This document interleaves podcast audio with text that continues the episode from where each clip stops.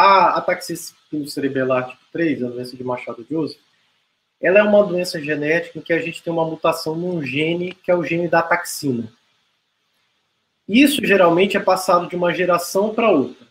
Todo mundo tem o gene da taxina, mas especificamente nos pacientes com SK3, esse gene é um gene maior e ele produz uma proteína que tem uma atividade hiperativada, que a gente chama de poliglutamina, que essa hiperativação, essa poliglutamina, ela acaba lesando diversas células neurológicas. Então, qual que é o desafio da ataxia espinocerebelar tipo 3? Que a gente não tem uma doença num lugar só.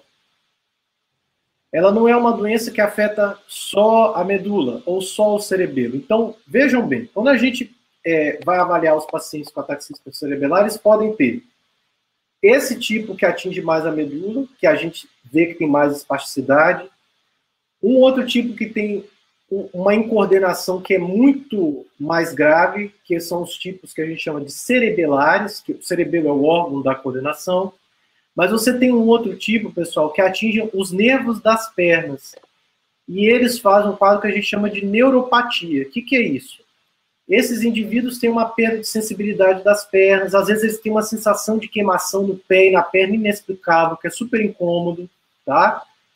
Que é o, o, o tipo da neuropatia. Tem muito, tem muito esses sintomas é, é, sensitivos que a gente fala. Tem um outro grupo que acaba fazendo movimentos anormais.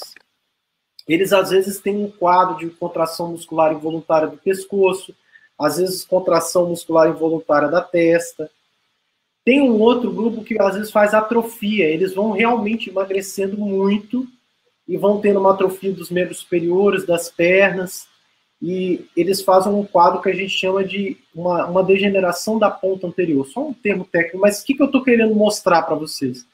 Que a grande dificuldade para a gente que mexe com, com esse K3 é que eu tenho vários órgãos neurológicos, várias estruturas do sistema nervoso que são acometidas.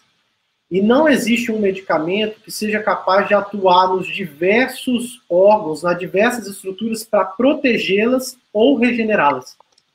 Então, o grande desafio para a gente como médico, que é, claro, todo paciente quer um diagnóstico, e para vocês terem uma ideia, o diagnóstico de ataxia cerebelar demora 5 a 10 anos.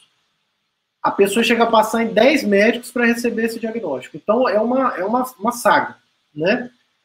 E o diagnóstico, lógico, é determinado pela confirmação dessa presença genética do, do gene da taxina mutado, né? Mas depois que vem o diagnóstico, o que o paciente quer é o tratamento. E nessa hora, para a gente que está cuidando, é realmente muito difícil. Porque o que, que eu vou fazer como médico? Eu vou tentar tratar o sintoma. Eu não consigo tratar a degeneração ou a perda neuronal ou proteger esse indivíduo da doença progredir. Então, se a perna está tá com sintoma de queimação, eu vou tentar dar uma medicação para parar ou reduzir o sintoma de queimação nas pernas. Se o paciente está com muita rigidez, está com muito, aquilo, muito travado, eu vou dar uma medicação para tentar soltar e deixar o movimento das pernas mais fluido. Mas especificamente a alteração do equilíbrio e da coordenação, pessoal, é a coisa mais difícil da gente conseguir tratar. E para isso não tem opção. É realmente um programa de fisioterapia bem estruturado e para as alterações da fala é um programa de fonoterapia.